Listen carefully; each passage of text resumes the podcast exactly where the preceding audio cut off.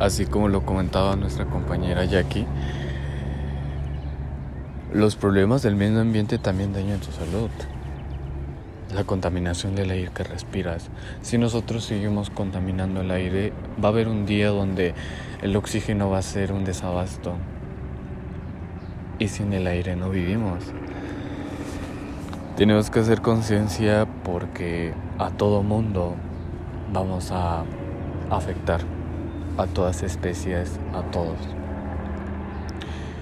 Uno de los problemas del medio ambiente, el más grave que hay, es lo del cambio climático.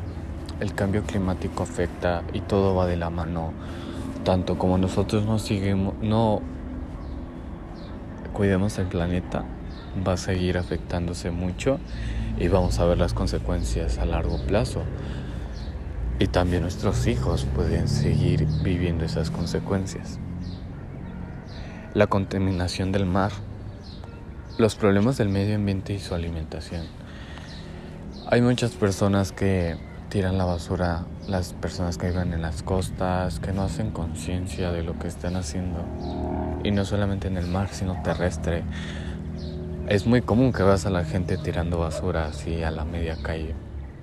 Y lamentablemente eso se va a cañería, se va a todo y todo se hace una cadena. Todo siempre se va a hacer una cadena. Y por último, los problemas del medio ambiente ponen en riesgo la biodiversidad, el peligro de especies.